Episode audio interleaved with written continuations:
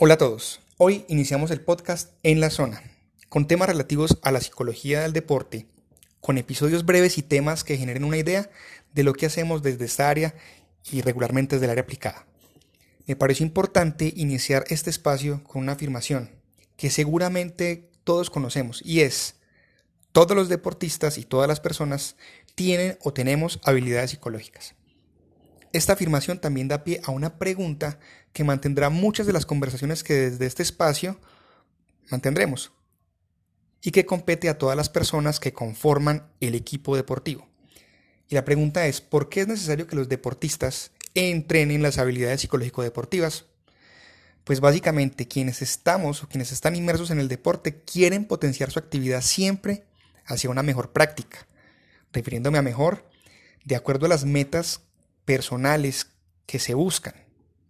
Cada uno tiene una meta personal en el deporte, tales como el bienestar emocional, el mantenimiento de un buen estado físico, sentimientos de afiliación como hacer amigos, desarrollar un espíritu de competitividad mediante el desarrollo de competencias propias de cada disciplina, alcanzar estándares de maestría, por ejemplo, a la obtención de una medalla o un diploma olímpico, entre otras metas relacionadas con la exhibición de las habilidades corporales.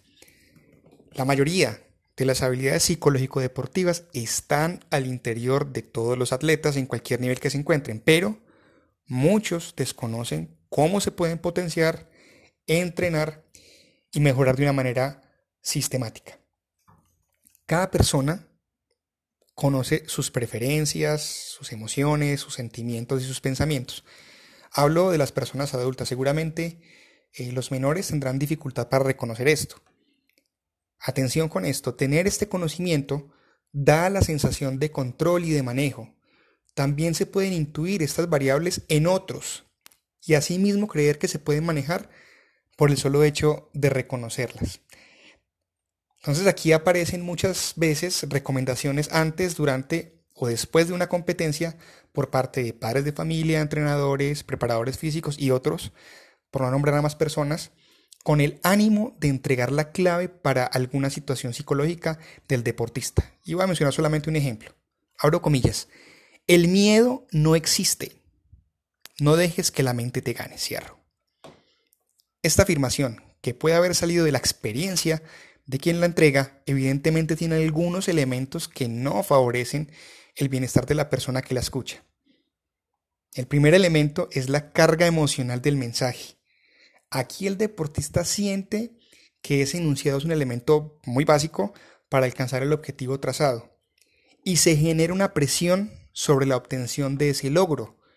Aquí se oye un principio básico y muy importante desde la parte mental en el deporte, que es el trabajo sobre el proceso. Se va directamente por el resultado sin haber trabajado el contenido de esa directriz que se está enunciando. Entonces es una frase completamente vacía y que carga y presiona al deportista desde la parte de concentración, de atención y obviamente desde la parte emocional. Otro elemento importante que nos entrega este ejemplo es reconocer que la experiencia personal para manejar aspectos psicológicos en el deporte no es equiparable ni transferible a otros deportistas, porque cada mente es distinta y por ende cada estrategia debería ser diferenciada. Hay elementos comunes en los deportistas, claro está, o en grupos deportivos o en equipos deportivos, pero el plan de activación, el plan de enfoque o el plan de concentración, por mencionar algunos, suelen tener elementos del inventario cognitivo de cada uno de los deportistas. Estas frases o esta frase que se le entrega al deportista suele convertirse en autocharla o autodiálogo, que es una importante variable psicológica en el deporte, que cuando es estratégicamente construida y entrenada según las condiciones de la personalidad, de pensamiento y otras que tiene cada deportista, influye directamente en el objetivo trazado de su práctica. Y como ya lo había mencionado, pues del bienestar emocional, social o competitivo según sea el caso.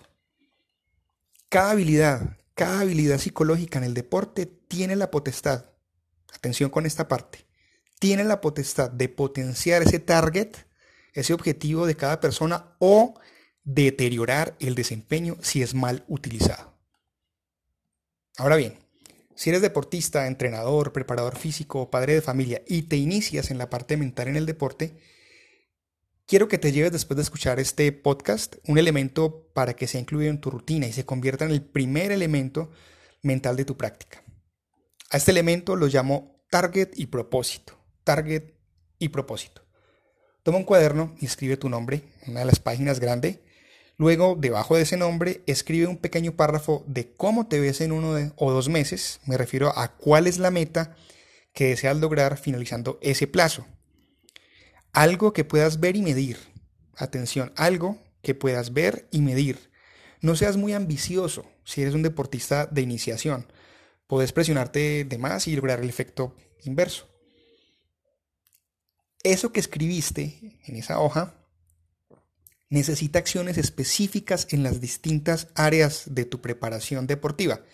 En el área física, en el área técnica, en el área táctica, en el área nutricional y en general en tus hábitos, en tus hábitos cotidianos.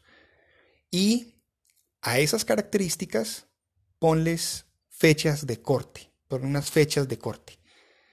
Este trabajo, aunque es escrito, es muy, muy importante porque será el punto de referencia de tu crecimiento psicológico en el deporte. Cuando tengas esto, apoyado por tu entrenador, papá o mamá, o mejor aún por un psicólogo del deporte, resume tu escrito, conviértelo en una palabra que represente ese trabajo sistemático que realizarás durante ese mes o dos meses propuestos. Palabras o frases como adelante, hoy suma para mí, trabajo constante, determinado, ayudan a generar recordación de tu nuevo esquema mental. Hazla visible en tu habitación, pégala y léela a diario. Este es un buen punto de partida. Pues bien, recordemos que la intención de este espacio es generar inquietud, por las habilidades psicológicas en el deporte y siempre hacer, hacer hincapié que para lograr un trabajo serio y responsable recomiendo el acompañamiento de un psicólogo del deporte en tu liga, club, grupo de amigos o a título personal.